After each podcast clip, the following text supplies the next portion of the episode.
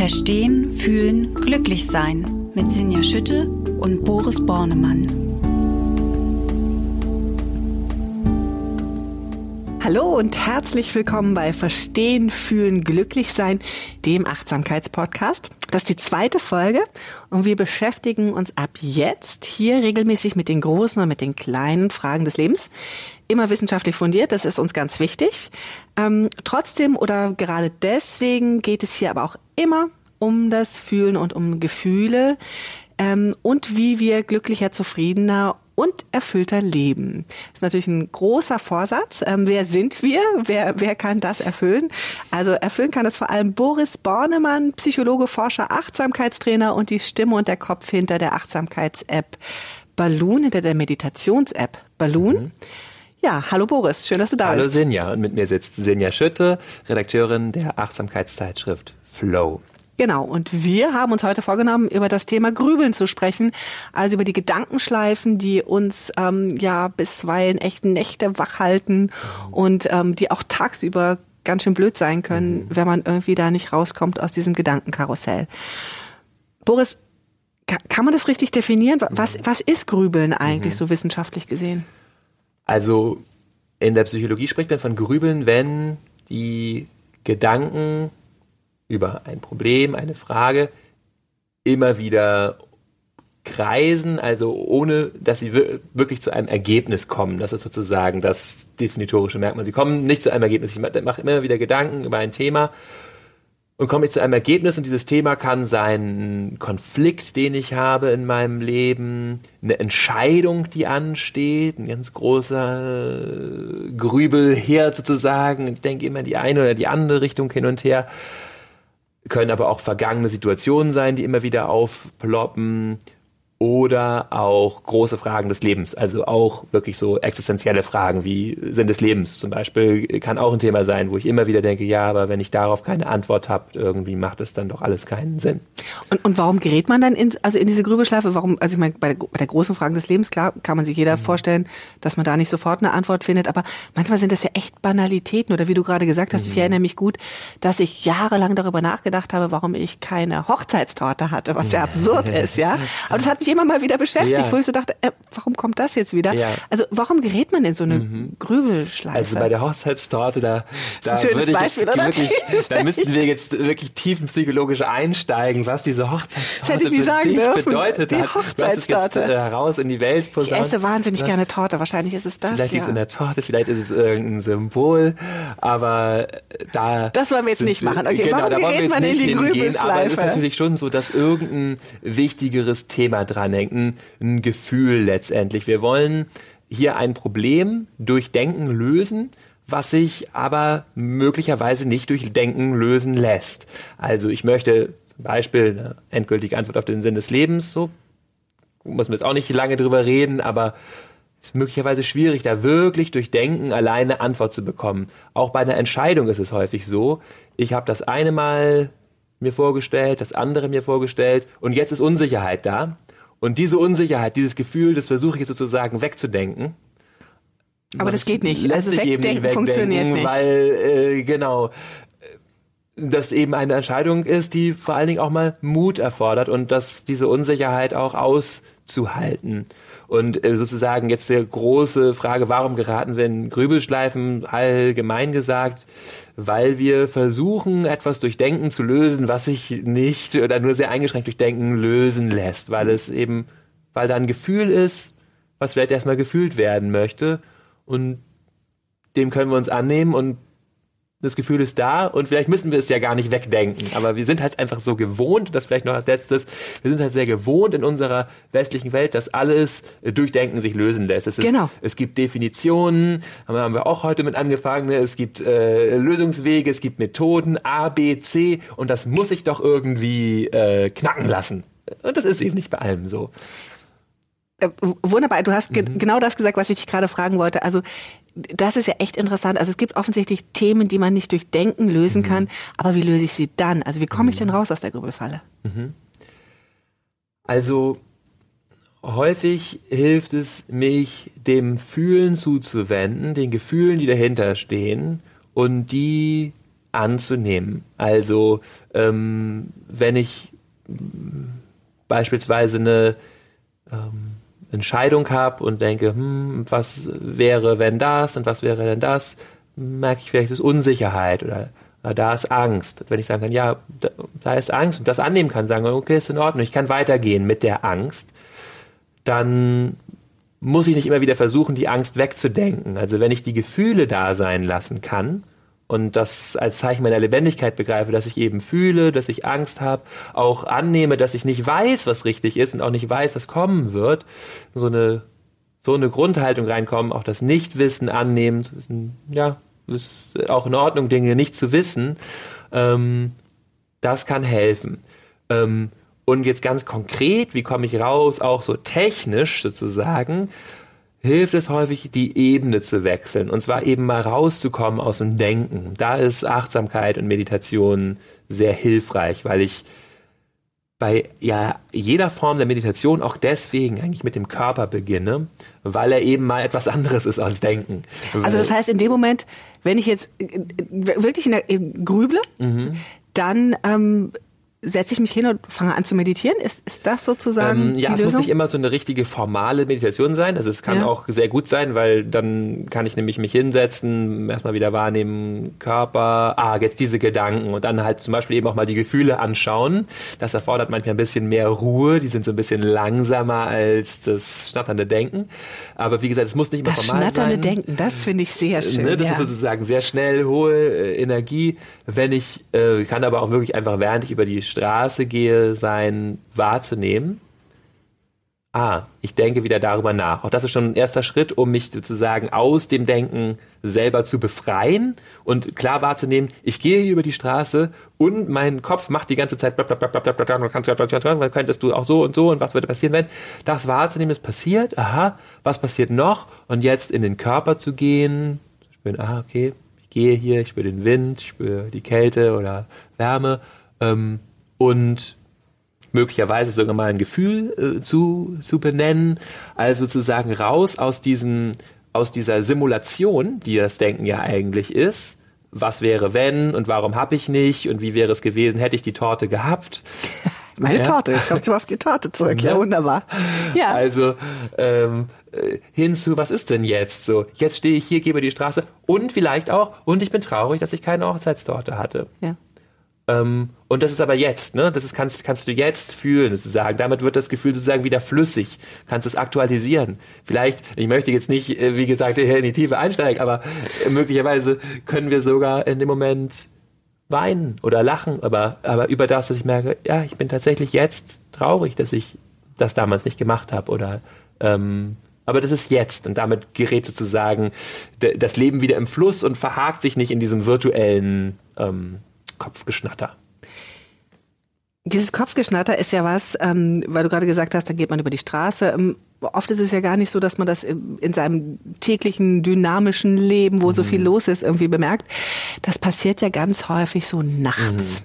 Warum eigentlich immer nachts? Ja, also auch eine gute Frage, die es keine ganz klare Antwort gibt. Also es gibt Veränderungen in den Neurotransmittern in der Nacht Neurotransmitter also ist? Den Botenstoffen im Gehirn, mhm. die sozusagen zwischen den Nerven die Signale austauschen.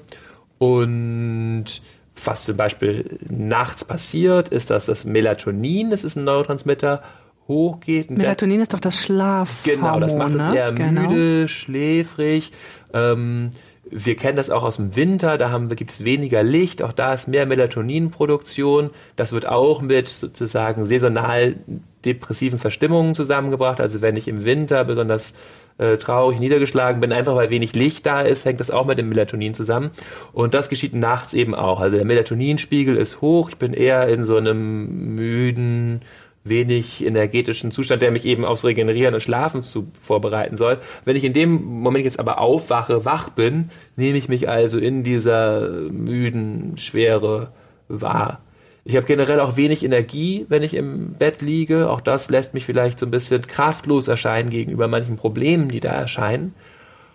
Und dann kommt natürlich im Bett noch hinzu, dass ich meistens eigentlich schlafen will im Bett. Und dann äh, geht das sozusagen nochmal so ein zusätzliches Sahnehäubchen auf. Äh, und dann geht das Schlafen nicht, wenn man denkt, ne? Das genau, will man ja ich gar würde nicht. gerne schlafen, jetzt müsste ich da eigentlich schlafen und, oh, und ich krieg nichts hin, nicht mal schlafen kann ich oder ja, oder was auch immer. Und ich habe diese Probleme und die also dann ist es relativ normal, dass man ein, also es ist ja, Ja. fast schon, ja, kann man sagen, es ist relativ normal, dass das Grübeln genau Ja. im Bett mit Absolut. viel Schlafhormonen im Blut irgendwie Ja. Mhm. beginnt. Und das heißt, ähm, da bin ich nicht allein, sondern da sind ganz viele mit mir und ähm, schlicht und ergreifend, weil es so der Körper auch vorgesehen hat. Ne? Mhm. Ja. Okay, das heißt, ähm, nachts, äh, wenn das dann losgeht, das Grübeln, ähm, wie kann ich dieses Gedankenkarussell stoppen Mhm. in dem Moment? Du hast vorhin schon gesagt, rausgehen aus den Mhm. Gedanken. Gibt's denn auch so eine richtige, gibt's eine Art Meditation, irgendwas, was ich nachts besonders Mhm. Ja. gut machen kann? Ich meine, aufstehen? Mhm. Was ist da los? Was, was, was empfiehlst du? Ja, also mh, es kann in Einzelfällen auch gut sein, aufzustehen. Klar, wenn ich wirklich, ich kann nicht mehr schlafen, aber das hängt sich ja auch sehr davon ab, was wir für einen Tagesrhythmus haben. Wenn ich weiß, ich kann mich später nochmal hinlegen, kann ich vielleicht tatsächlich jetzt die Dinge erledigen, die mich pressen. Sorgt aber auch dafür, dass ich es mir so ein bisschen antrainiere, darauf sofort zu reagieren. Deswegen äh, erstmal eine Meditation, genau, was kann ich machen? Also ich ähm, empfehle da immer gerne so vier Schritte sozusagen. Drei davon, die begrenzt sind und ein, drei davon, die begrenzt sind und einer, der sozusagen unendlich weitergehen kann. Das erste ist das Wahrnehmen, was beschäftigt mich eigentlich, wo wir eben drüber geredet haben. Also aussteigen aus dem im Gedanken drin sein hinzu, ah, das geht mir durch den Kopf. Und das ist ein Thema und ich denke noch an das Meeting morgen und was da alles passieren kann. Ah, und ich habe Angst und ah, okay, das passiert in mir. Und dann stelle ich meistens auch fest, dass es vielleicht so ein, zwei, maximal drei wiederkehrende Themen sind, die da eigentlich für diese Unruhe sorgen. Und die zu benennen, erstmal klar zu sehen, das passiert in mir. Das mache ich nicht wirklich in dem Moment, sondern die passiert. Und da kann ich sozusagen schon ein bisschen aussteigen. Das zweite, wenn ich das Gefühl habe, ich habe das jetzt genug beschaut, ist Dankbarkeit. Ist eine wunderbare Möglichkeit, auf Dinge zu schauen, die gut sind in meinem Leben, für die ich eben dankbar bin.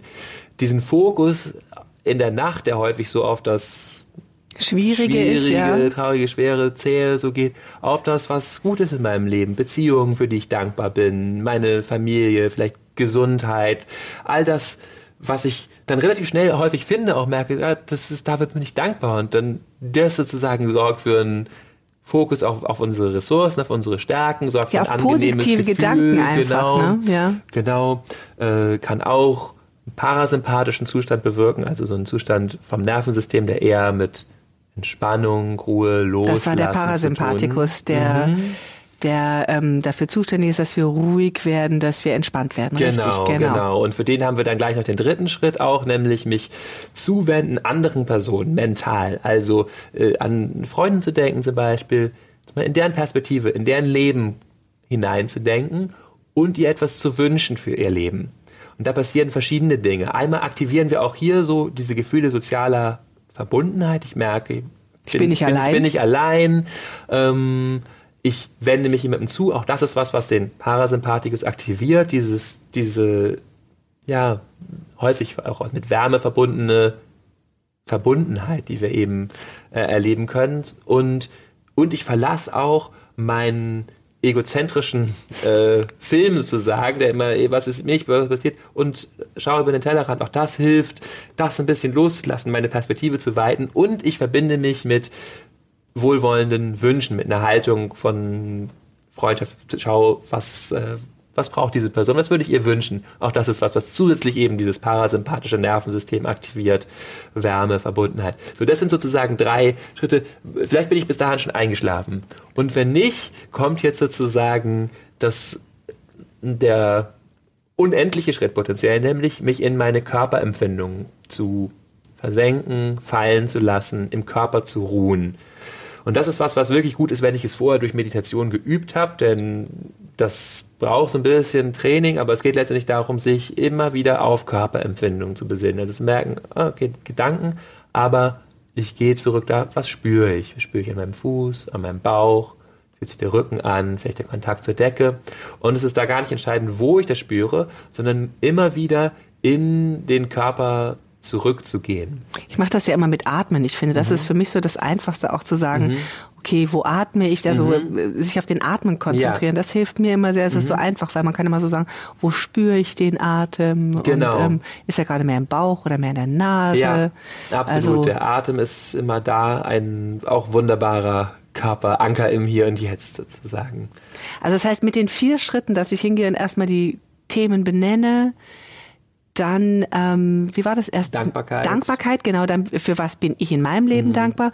Dann war den Freunden letztendlich mich mhm. in ihr Leben hinein zu versetzen mhm. und ihnen gute Wünsche zukommen mhm. zu lassen. Wenn ich dann noch nicht eingeschlafen bin, kann ich nochmal auf den Körper hören. Genau, und dieser genau. Körper, das ist dann wirklich auch, äh, da reden wir vielleicht beim nächsten Mal nochmal drüber, mehr zum Thema Schlaf, aber ähm, dadurch, dass ich mich in den Körper fallen lasse, kommt der Körper auch immer mehr zur Ruhe und es entsteht eine Ruhe, die dem Schlaf sehr ähnlich ist. Aber wie gesagt, dazu beim nächsten Mal vielleicht mehr. Das kann mich auch entspannen in diesem Gedankenspiral, oh Gott, ich schlafe nicht ein, sondern einfach in einen Zustand zu kommen, in dem ich ruhig bin, die Gedanken Ach, deswegen schlafe ich bei diesem Körperscan immer ja. ein.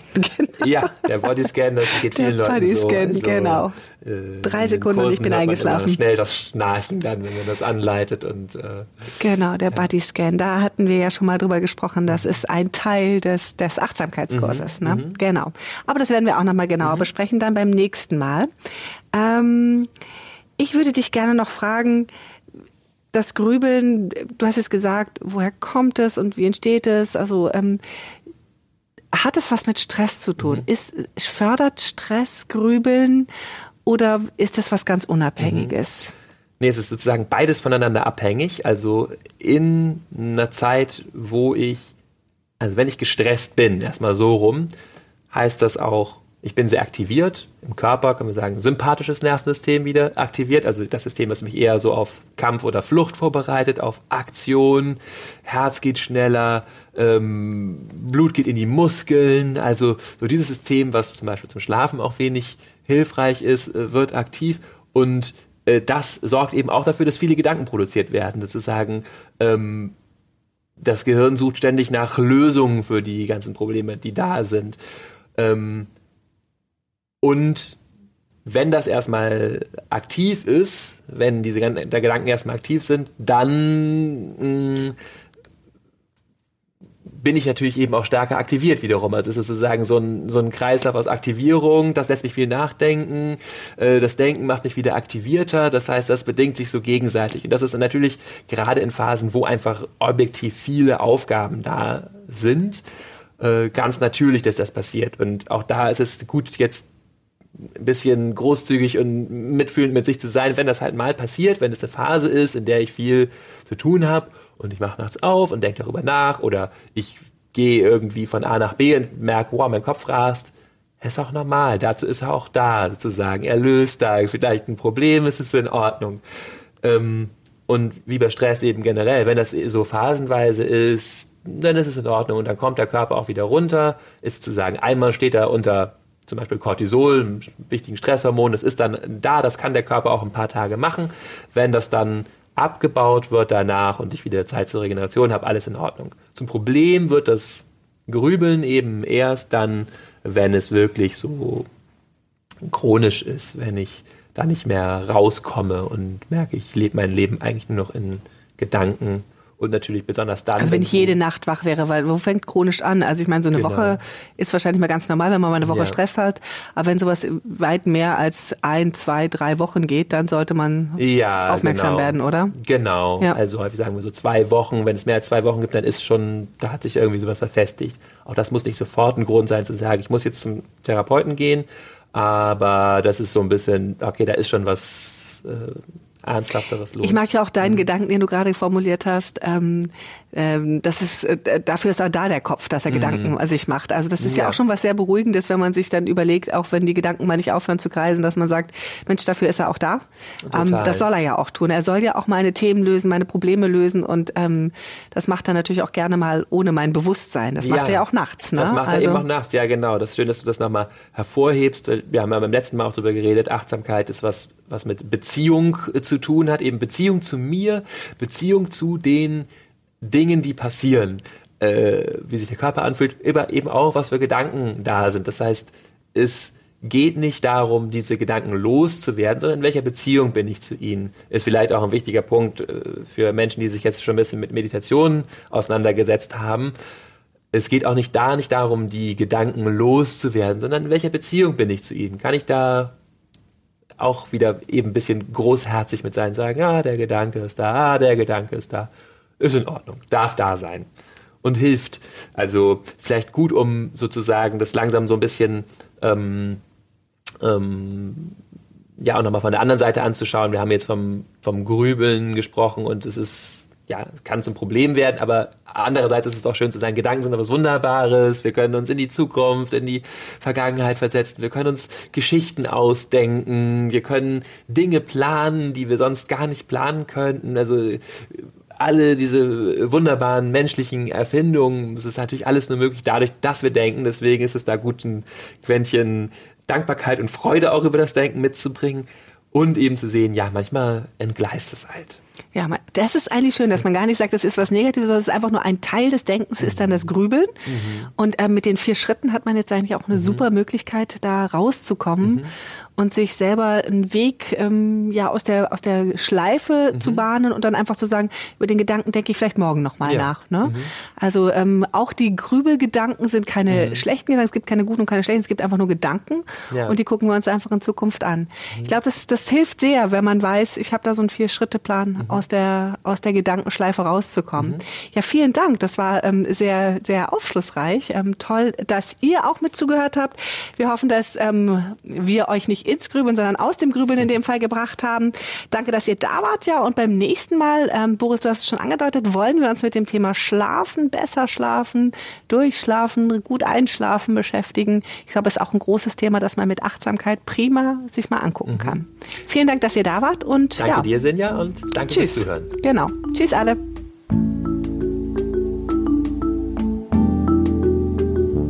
Das war Verstehen, Fühlen, Glücklich sein, der Achtsamkeitspodcast.